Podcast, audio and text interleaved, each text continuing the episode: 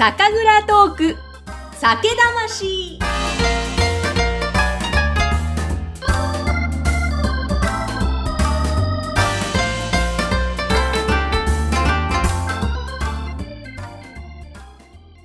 皆さん、こんにちは。酒蔵ナビゲーターの山口智子です。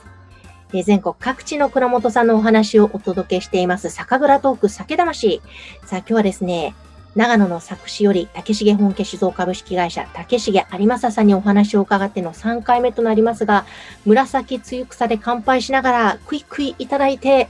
今、ほろ酔いの中、お話を聞いております。引き続き竹重さんよろしくお願いします。はい、よろしくお願いします。でそして今回の配信は、クラウドファンディングでご支援をいただいた江口幸恵さんの提供でお送りしていきます。さて、竹重さん、前回は竹重さんの学生時代、東大を出て、その後、まあ、会社なども経て、蔵に戻ってのお話で、蔵の中で、いろいろな工夫をして熟成物と、そして活性度ブロックと、えそういった面白い商品をお客様の声とともに開発して届けているというお話伺いましたが、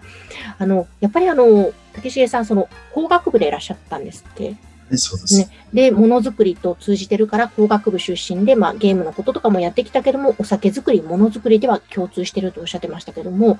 ぱその後のその熟成ものとか、あと、カセットブロックのお話聞いても、やっぱり何かこう、開発して作っていく過程、すごく楽しんでらっしゃるんだろうなっていうふうに思いながら聞いていたんですが、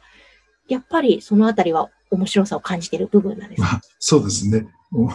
お面白さ感じてましたけど、まあ、社長が一人で面白がってるんじゃないかっていうふうな 話もあるのです。それみんなをちょっとどうやって巻き込めばいいのかななんていうのをね、ずっと考えてながらはやってましたけれども。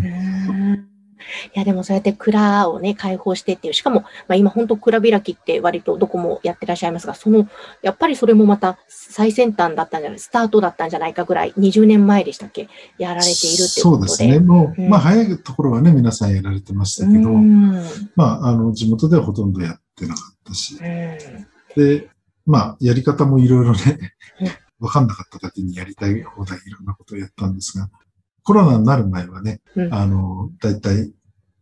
コロナになる前に21回やったのか。うん。で、あの、最後の方は1日しかやらないんですけれどもええ、あの、最後の方は1日で1800人ぐらいのお客さん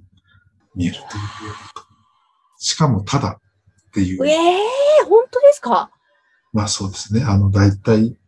日で200リッターぐらいのお酒を飲んでいただいてましたけれども、まあそういうような、もう本当にみんなが飲んで喋るのが楽しいっていうイベントでしたので、うん。ええ。もうコロナの大直撃ですよね、どいうかやー、本当ですね。また再開する日を望むところですね、もうそこは。来年の、来年の3月できるかな、ねえ、本当、実現して本当に落ち着きますように祈るばかりですけども、うん。いや、でもその、まあ、もちろん県外からもいらっしゃっていると思いますが、最初おっしゃってたように地元の人にまず飲んでもらいたいっていうことですが、そうですね。ね、地元である、この長野の佐久という地域のことも伺いたいんですが、どんなところでですすね。まあ、尺は、地域としては、やっぱり、えっ、と、標高が700メーター前後ですよね。からで、あの、冬、まあ、米どころで米はあると。うんで、水は豊富、きれい。うんそして、真冬の、あの、気候がものすごく寒くなる。で、あまり雪が降らないという、その、へええっ、と、酒造りには本当に適した場所ですよね。今はもうちょっと電気さえあればね、何でもこういろんな環境を整えられるんですけれども、うんまあ私帰ってきた頃30年ぐらい前だとまだそこまでは行ってないですし、やっぱりその天候、気候っていうものがあってこその、こそこういい酒ができるっていう、もう一番作は酒造りに適している場所だというふうには思っています。で、うん。あの、私帰ってきた頃で、えっと、15社ええ。ありました。酒屋ええ多いですね。え今ちょっと13社になっちゃったんですけれどうも、ん。それでも、まあ、狭い地域の中で、まあ、えーそれぞれ、えー地元でも売り、まあ、いろんなところに、こう、うん捨てやらなんやらあって、こう、販売を展開していくっていうような形で、まあなんとか共共存してるって言った言い方なんですが、まあ、あの、なんとか酒屋をみんなでやってるっていう、そんな感じですかね。いや、でも今もまだ13蔵って本当多いなという印象だったんですけども、長野県自体やっぱり日本酒の蔵が多いイメージが私はあるんですが、はい。長野県の日本酒事情はどんな感じなんですか？あの、確かにもう山口さんおっしゃる通り、あの、長野県は、えっと、蔵元の数は、えっと、日本一は新潟なんですね。で、その次が長野県なんです。ただ、規模はもう全然違いますね。新潟の、どのくらいだっけ ?3 分の1もい今言ったかな。もう3、40年前は結構、あの、競ってたんですけれども、うん。まあ、新潟は淡麗辛口でわーっとこう伸びていく。うん。うん。で、長野県はなんかよくわかんないけど、ちょっとちんやりしてるというような、うん。えーまあそんなところですね。ただ、えっと、今、まあアクティブが70から80、あ、えっと、免許証が80いくつで、うん。えーちゃんと作ってるのは70社ぐらいかな、うん。えーっていうのが長野県の状態ですね。で、一軒一軒が小さいというような、えー状況です。多分、長野県のトップの増美さんでも、新潟では中堅ところになっちゃうのかなっていうような感じです。えーで、えー魚の数が多いって言いましたけど、えーと多いというより減らなかった、あまり減ってないっていう方が、えー正確な言い方なのかな。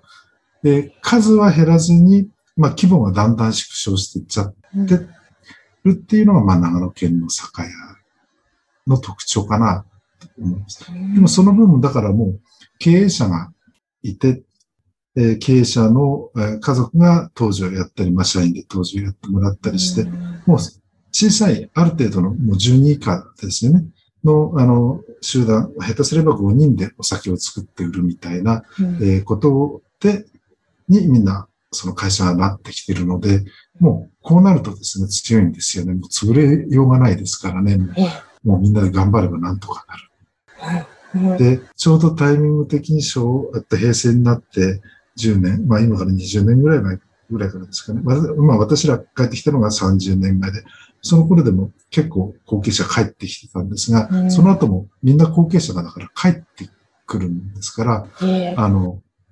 まあね、そういう時見た時には本当帰ってきちゃって大丈夫なのかななんていう話をまたちょっと年上の方でしてたんですけども、うん逆に皆さんそれで頑張ってですね、うんもうあの自分たちの酒みたい、自分の酒みたいなのを作っていく。で、それに加えて、だから、あの、まあ、ちょっと最近事情変わってきましたけども、少し前までは、あの、宅急便ですよね。あの、運送事情も良くなってうん、どこでもお酒届けられるようになったんですよね。ですから、自分の作ったお酒を、まあ、全国で例えば50、50件なら50件ぐらいの酒屋さんが取るよって取ってくれると、うん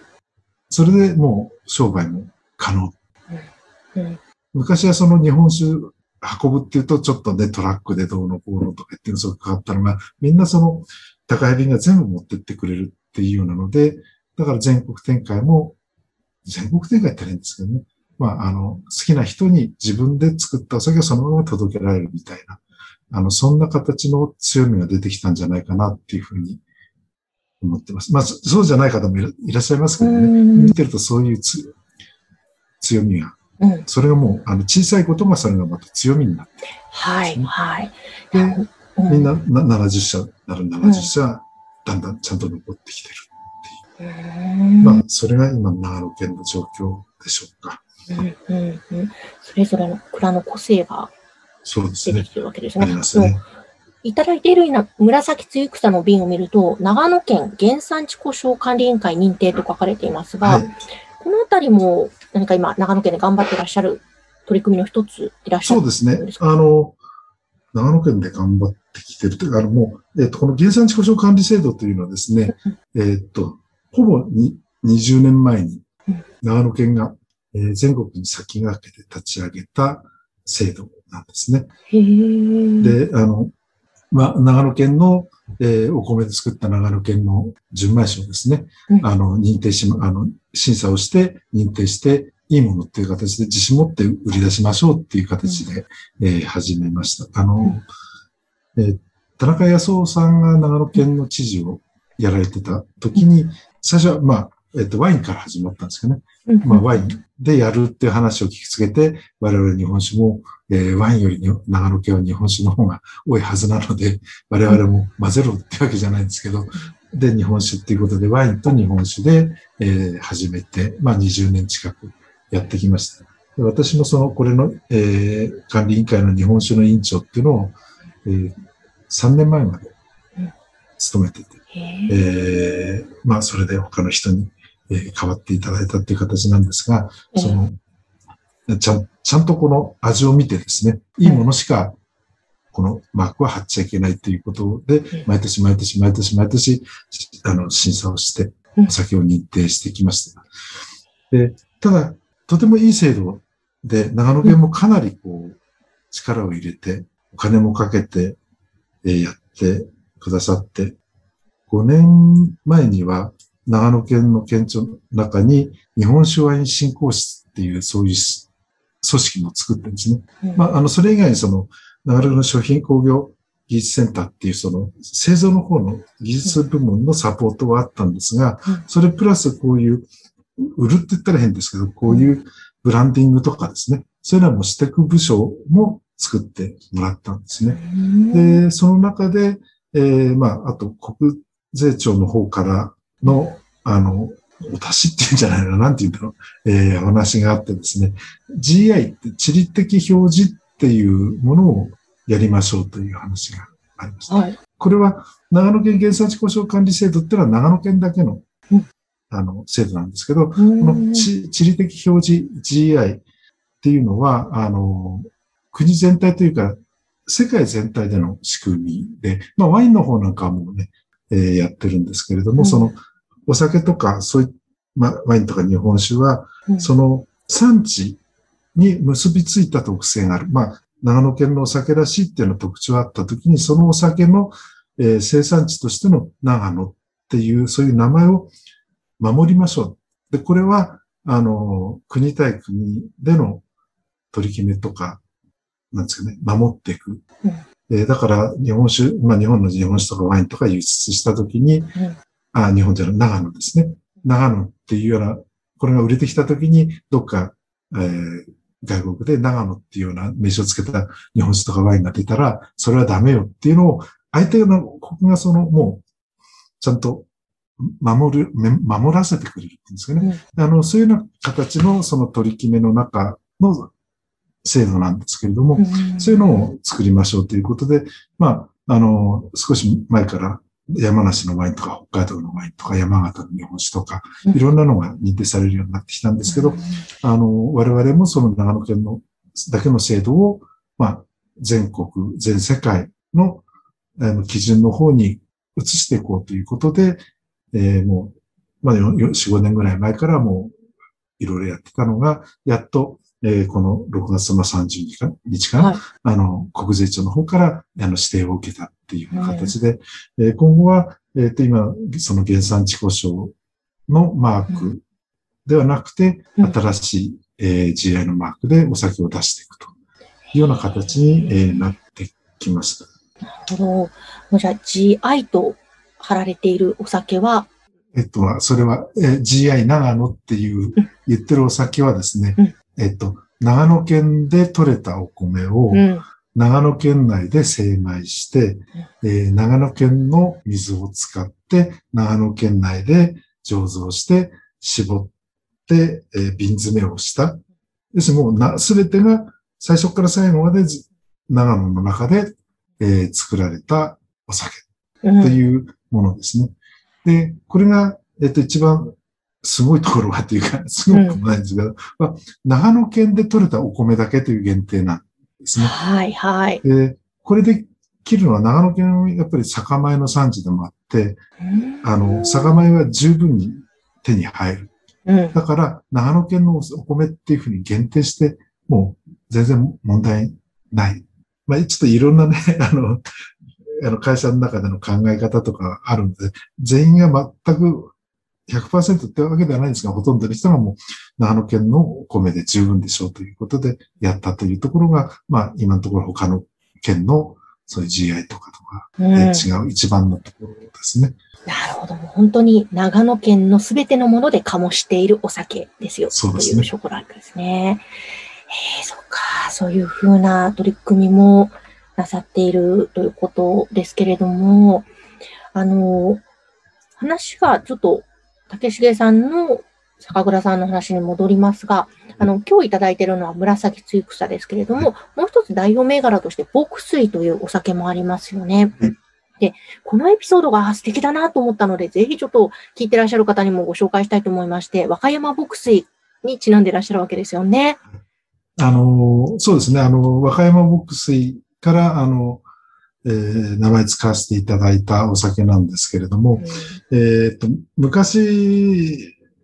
昔っていうか大正時代ですかね。あの、和歌山牧水というあの、今の方ご存知ですかね。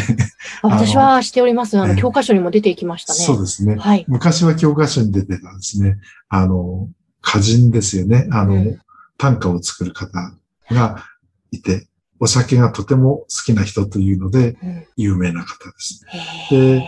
そういう方が、その、まあ、いろんな全国各地、本当に各地旅歩して移動しながら歌を作ってたんですけれーども、うんうん。まあ、あの、長線道もよく通ったということで、うん。あの、うちのあたりで、えー泊まって、お弟子さんを取って、うん。あの、う歌をこうん。う読んだりしていて、まあうん。当然うちもお酒を持ってって飲んでいただいてみたいなえー形で、えーご接待をしたわけなんですけれども、で、その際に、あの、歌をえーっと読んでいただきまして、まあ今で言うコマーシャル、なんていうかな、コピーライトみたいなもんでですね、味噌の竹っていう、あ、もう一つ銘柄でも、味噌の竹っていうのがあって、それが昔の銘柄、まあ今もありますけど、うんなんですけれども、うんそれを読み込んで、良き酒と人の言うなる味噌の竹、我も今日の蜜、よしと思えっていうのを書いてくださったんですね。はい。で、まあそれを、があったもんですから、昭和41年ですか。ええーと、うちの祖父が亡くなり1年前なんですけれども、あの、その、和歌山牧水を継承して歌碑を作ろうということで、うんまあ、ど真ん中にうちのお酒の入った歌と。で、あと、えー白玉のように、兄しみと秋の夜の、えー酒は静かにのんびかりけりという、えー人のように楽しみ大きいしかれども、酒なしにして何の楽しみか。あの、そういったような三種を刻んだ、はい。あの、歌碑を立てました。うんで、それを立てたご縁でですね、あの、牧水っていう銘柄、名前使わせてくださいという形でなってて、えーそれで、えーっとですね、平成の頭、昭和の終わりぐらいから、えー級別廃止っていうのがあって、昔はあの特級、1級、2級っていう国でお酒審査して、それで税率やら何やら値段も違うようなことをやったんですが、それがなくなった時にですね、まあ地元でみんなが飲んでるお酒は味噌の竹のまま残して、で、あと、いいお酒。まあ、今で言うと純米とかですね。まあ、本庄純米とかあのあたりを、まず牧水っていう名前で出そうということで、えー、牧水という名前を、えーのお酒を作ったということですね。なんか、いいですね。その歌に酒が入ってると、それだけでこう、おーっていうお酒好きとしては、いい、いい歌だねって思ってしまうわけですが、そね。の、ね、あの、有名な和歌山牧水さんが飲まれて歌を読んだ。なんか、うんちょっと、感慨深く飲めるなぁなんて思いますが。ただ、味噌の竹のところを5文字のうん他のものに変えれば何でもできちゃうんじゃないかなっていう。いやいや、味噌の竹を飲んだからこそ生まれた歌ですよね、きっと。そうですね。まあ、うんただね、それがだんだんその、知られなくなってね、高校でやんなくなっちゃうと切ないなっていううんところですけれどもね。ねえ代表、日本をね、代表する歌人でいらっしゃるそうですね。いやー、本当になんか一番最初の回では映画のロケ地になったりとか、絵画のその舞台になったりとかっていうお話から、その、実は和歌山牧水ともゆかりがあったりとか、そして竹重さん自身のまたこのストーリーも非常に興味深かったわけなんですけれども、たっぷり伺ってまいりましたが、あの、ぜひですね、最後に伺いたいのが、あの、毎回倉本さんに聞いているんですが、あなたにとっての酒魂とは何ですかという質問なんですが、竹重さんいかがでしょう？難しいですね。なんか、前回ちょっといろいろ喋っちゃったようなところもあるんですが、うん。まあ、結局、伝統と革新ってやつになるのかなと思うんですけどね。うん昔ながらの味、昔ながらの作り、そういった古臭いものを、もう古臭いって切り捨てるんじゃなくて、それはいいものとして残しながらですね。でも、もう今にあった酒って、今の時代にあった酒ってのがあるので、そういうものを、えーできるだけ追求していきたいと。まあ、両輪でなんか、あっちこっちに引っ張られちゃうような感じなんですけれども、うんでも、その、それすべてが、あの、お酒なんだっていうふうに、えー思っているっていう、そんな感じ。いいですか？こんな感じで。いや、いいです。なるほど。そのすべてがお酒だと思ってる。いやそうですよね。本当にその両輪ですよね。こう、古いものも大切にしながら新しいものも融合して、また面白い化学反応が起きてっていうところなんですかね。いや、わかりました。もう3回にわたりまして、本当にたっぷりお話伺いました。竹重さん、ありがとうございまいえいえ、こした。ちらこそ本当にありがとうございます。さあ皆様、お話いかがだったでしょうか？で今回の配信は、クラウドファンディングでご支援をいただきました、江口幸恵さんの提供でお送りしました。ぜひ皆様からの番組宛てへのご感想もお待ちしています。えこの番組の LINE 公式アカウントがございます説明欄のところに掲載していますので、ぜひそちらからご登録、そしてメッセージお寄せください。お待ちしています。さあ、それでは、皆様、今宵も幸せな晩酌を、竹重さん、ありがとうございました。はい、ありがとうございました。